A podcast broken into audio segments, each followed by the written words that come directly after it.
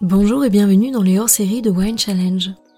Je suis Alexandra, la créatrice et l'hôte de ce podcast dédié à l'entrepreneuriat dans la viticulture champenoise.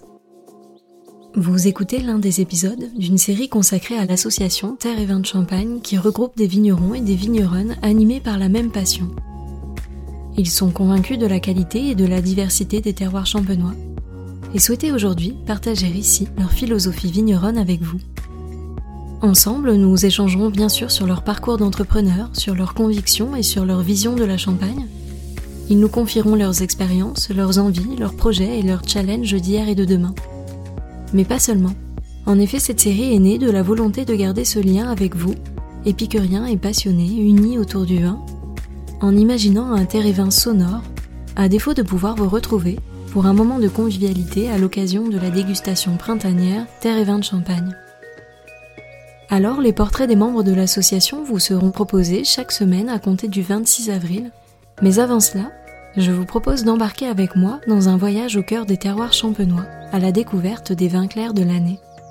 Ces femmes et ces hommes ont tous un souvenir et une dégustation à partager avec vous. Alors prenons la route sans plus tarder et allons écouter les messages qu'ils ont à nous délivrer. Commençons par nous rendre au cran de Lude, aux côtés de Raphaël Bérèche. Terre et Vin. Au début, c'est un projet de deux potes. Donc voilà, avec Aurélien Laerte, on sortait de l'école, on avait ce constat où on commençait à recevoir des importateurs. On n'avait pas encore, je pense, les moyens d'avoir plus de salariés aux vignes. Donc fallait vraiment être partout, euh, tout le temps. Bon, c'est encore le cas maintenant, même quand on a du monde. Et l'idée, c'était de se dire, mince, on reçoit presque les mêmes importateurs, professionnels, agents, donc on s'est dit, ce serait quand même bien de s'organiser une journée, deux journées, pour un peu centraliser un maximum ces réceptions et de cette manière-là, un peu nous libérer du temps dans la semaine pour pouvoir faire notre métier aux vignes comme on l'entendait. Donc c'était ça le constat en fait, parce que c'était quand même beaucoup de temps, beaucoup de dégustation. Puis il fallait aussi expliquer la nouvelle démarche, etc. Donc Terre est parti comme ça, avec un, constat, se dire mais quand même, il n'y a rien en Champagne. En Bourgogne, il y a les grands jours de Bourgogne. À Bordeaux, il y a la semaine des primeurs. À Ampuy, il y a le marché des vins d'Ampuy. Et on s'est dit mince, faut quand même euh, en Champagne il se passe quelque chose quoi. Tout le monde fait ça dans son coin. Les vins clairs, c'était plutôt caché que montré. Donc ce qui est très drôle justement maintenant, euh, c'est que de plus en plus de personnes montrent les vins clairs. Donc ça, je pense quand même, c'est la dynamique terre et vin et autour de terre et vin, euh, les artisans, les pieds des vins, tout ça qui ont poussé. En fait, les vins clairs, c'était un prétexte à faire venir les gens chaque année. Donc ça a commencé par deux ou trois vins clairs et deux champagnes. Et donc voilà, on a commencé à Ailly, chez les Goutorbes, au Castel Johnson. Un endroit superbe. C'était un siège de la Révolution de 1911, en Champagne où les vignerons sont descendus dans les caves des négociants pour euh, en gros tout casser, parce que ces négociants allaient acheter euh, les raisins en dehors de la Champagne, et puis les vignerons euh, crevaient de faim. Donc voilà, quelque part c'est fort quoi. Enfin en 2011, on avait fait une affiche justement sur ce thème-là. Donc ouais, c'était assez beau, je trouve c'est une belle naissance d'avoir commencé l'histoire de Terre et Vin, rue Janson à, à. C'est puissant. On a commencé avec 120 personnes, c'était tout petit beaucoup de coups de fil, il faut venir, tout ça. Puis beaucoup de aussi dire mais ah les vins clairs c'est dur, c'est tendu, c'est pas facile. Oui c'est pas facile, oui il faut faire attention. Oui goûter les champagnes juste après ce n'est pas simple non plus, c'est vraiment deux dégustations différentes. Je trouve qu'on a amélioré euh, la dégustation parce que maintenant ça se fait à la cloche où il y a vraiment une heure et demie de vin clair pour tous et une heure et demie de champagne pour tous je pense que c'est beaucoup mieux que de faire vin clair champagne, vin clair champagne par domaine à chaque fois. C'est moins fatigant pour le dégustateur. Donc voilà, l'aventure Terre et Vin, c'est ça. Euh, l'aventure Terre et Vin, c'était aussi avec Aurélien, on a parlé aux copains. On a parlé aussi à des vignerons qui nous faisaient rêver, qui avaient vraiment ce côté puissant du terroir dans leur vin. Des personnes, on va dire, majeures dans leur village. Et donc voilà, ça s'est passé comme ça. C'était un peu un pari. Euh, au début, les gens qu'on contactait étaient aussi étonnés de la démarche. Pourquoi euh, se réunir pour recevoir des gens? Euh, On ne veut pas partager nos contacts. Enfin, L'idée, c'était pas de partager les contacts. C'était vraiment faire quelque chose de moderne, de passionné, de dynamique en Champagne. parce que tous les domaines vendaient bien leur champagne. Il n'y avait vraiment pas de démarche commerciale. C'était vraiment proposer les nouveautés de ces vins de terroir, en fait. Cette approche, cette nouvelle approche entre guillemets. Il faut bien insister sur le fait que ce n'était pas une démarche commerciale. Parce que tous les domaines de l'origine du projet Terre tout le monde avait déjà une clientèle particulière, professionnelle, enfin, tout se passait bien. On avait envie de mettre le spot, mettre les projecteurs sur une approche terroir, sur une lecture différente et proposer euh, autre chose que euh, le blanc de blanc, le rosé, euh, la cuvée spéciale. Voilà, on avait plutôt envie de mettre des noms de terroir sur les vins et de parler de cru plutôt que de cuvée. Voilà. Alors moi j'avais envie de vous présenter une cuvée qui est importante pour le domaine depuis quelques années. Avec Vincent, on a eu l'opportunité d'acheter une parcelle sur Mailly Champagne. On était très heureux parce qu'en fait, le cran, c'est juste à côté de Mailly. Sur l'Oud, nous sommes en premier cru. Sur Mailly, on est en grand cru. C'est Mailly et Verzonnet. Hein. Verzy, on commence tout de suite un petit peu à changer d'exposition. Et je voulais vraiment faire la différence dans nos dégustations entre le cran et Mailly Champagne. Parce qu'il y a une différence dans l'approche de la crête, c'est pas du tout le même sol. Enfin, Mailly, c'est un sol qui est un peu plus profond, avec une terre un petit peu plus brune, avec des argiles un petit peu plus bruns.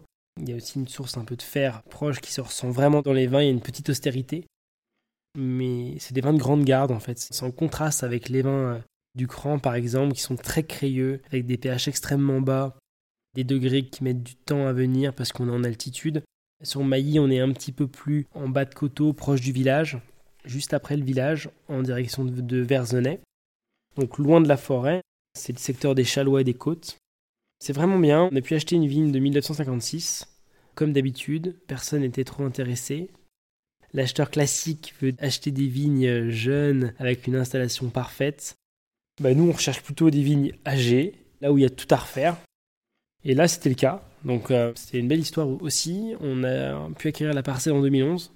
On a commencé la première cuvée en 2013. On a mis un peu de temps à retaper la parcelle et puis euh, également à pouvoir lire euh, sa pleine maturité. Parce qu'il y avait un décalage, parce que c'est une très vieille vigne avec des petits rendements. Et en fait, c'est mûr très très tôt. Et depuis 2013, on fait un millésime par an. Là, en ce moment, on commercialise le 2015. Et là, je vais vous parler donc de Mailly 2020.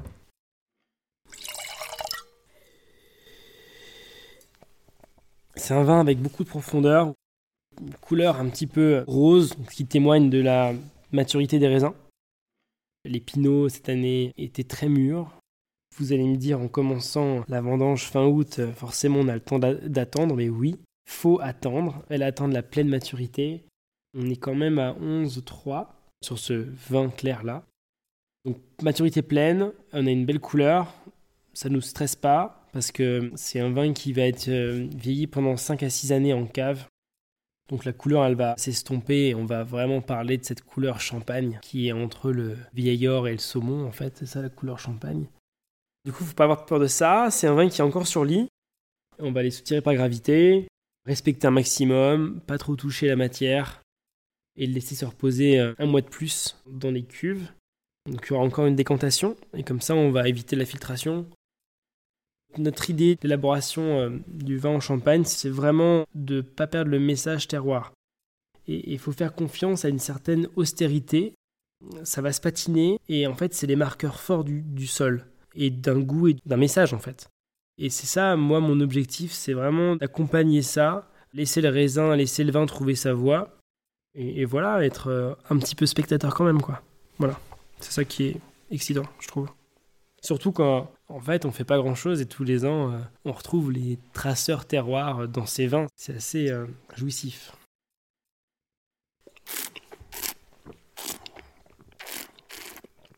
On a un vin qui est, solide, charnu. On peut parler de vinosité. On a aussi des marqueurs forts chaque année, comme l'orange sanguine.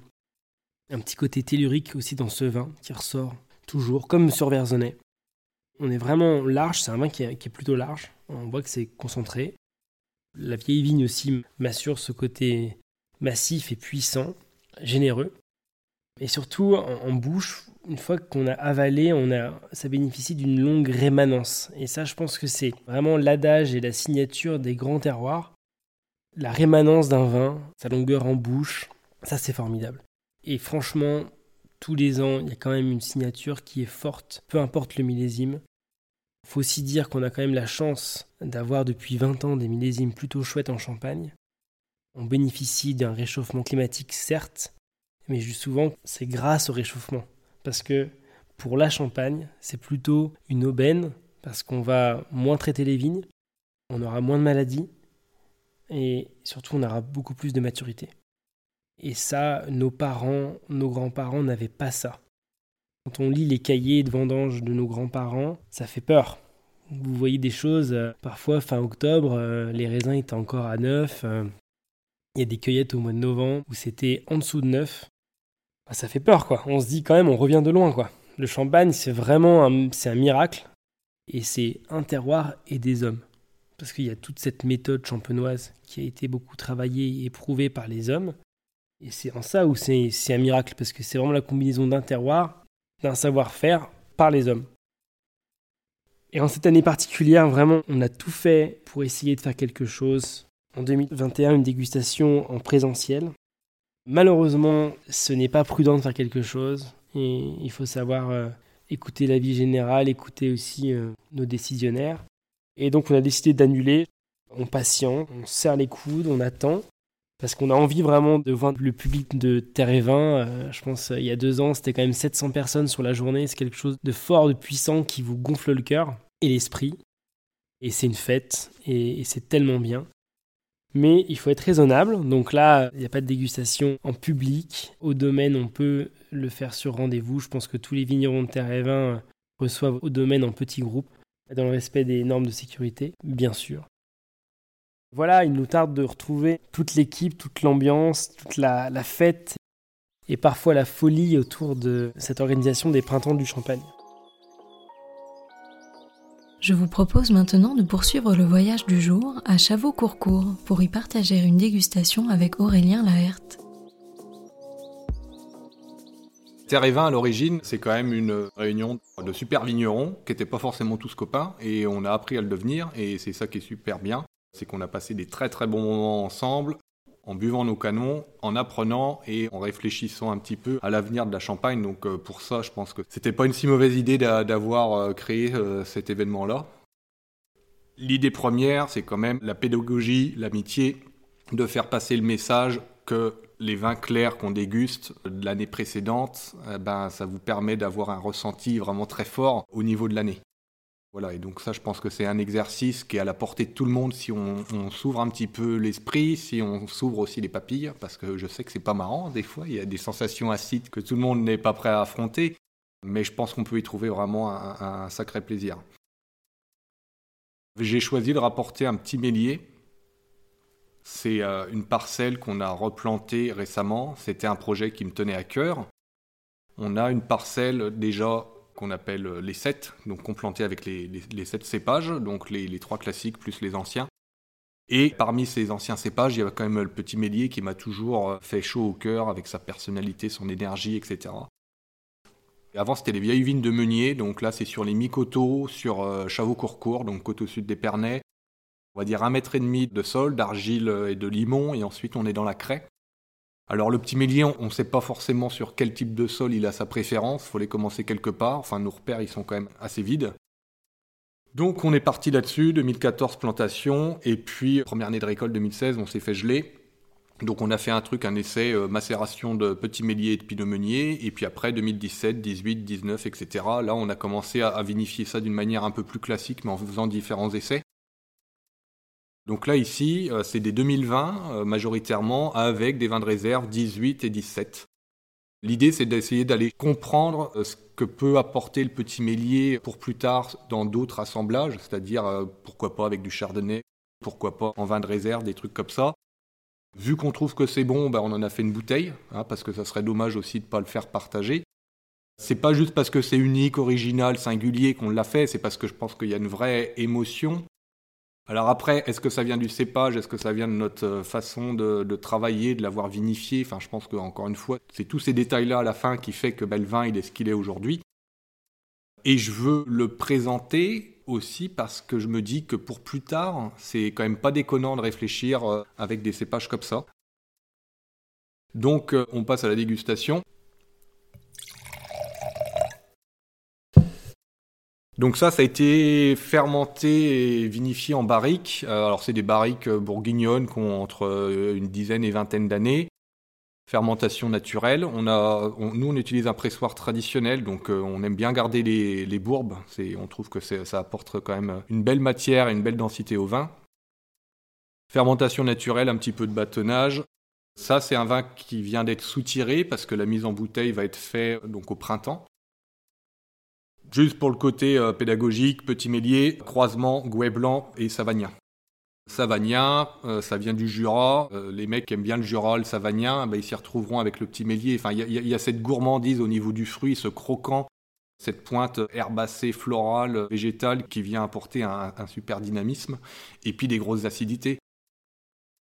Voilà, c'est ça. Moi, c'est ça que j'aime aussi sur, avec le petit mélier. Enfin, on n'avait pas d'expérience, c'était un risque. Hein. Quand on a planté ça, ben voilà, l'idée c'est pas de se planter, parce que quand on, la plante, la vigne, c'est pour les 70 prochaines années à minimum.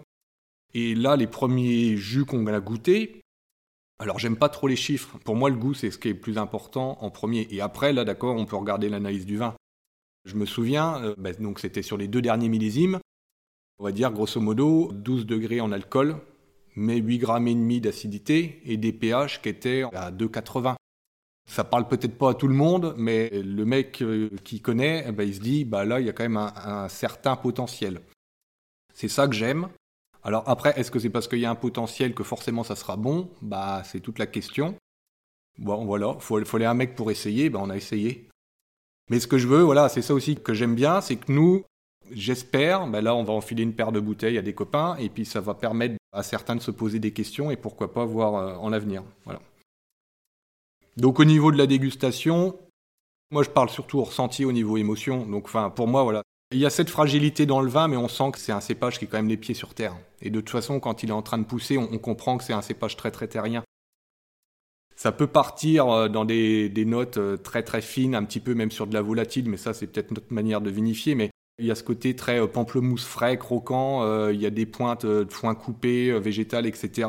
Mais par contre derrière, poum, ça, c'est pas que ça retombe, mais c'est que ça remet les choses raccord avec cette sensation de, de, richesse, de puissance, un peu le côté cire, mirabelle, des arômes comme ça assez puissants. Et puis alors quand on le met en bouche, on va le faire.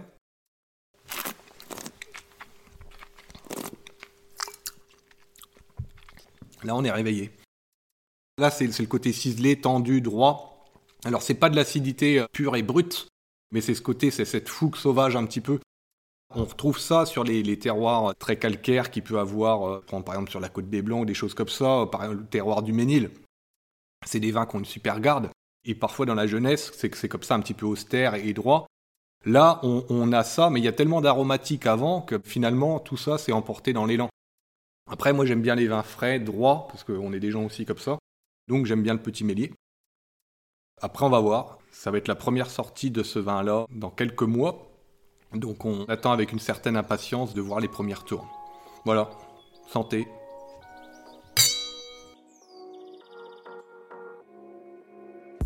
Merci à toutes et à tous d'avoir écouté cet épisode. J'espère vraiment qu'il vous a plu et qu'il vous a donné envie d'en savoir plus sur les invités du jour et sur leur vin. Vous pouvez retrouver dès maintenant toutes les informations et les références de cet échange sur le site wine-challenge.com, mais également sur le compte Instagram du podcast at Wine Challenge Podcast. Je vous donne rendez-vous dès demain pour un nouvel épisode hors série dégustation terre et vin. D'ici là, je compte sur vous pour partager vos épisodes préférés auprès de tous les amoureux du vin. Merci à toutes et à tous et à très vite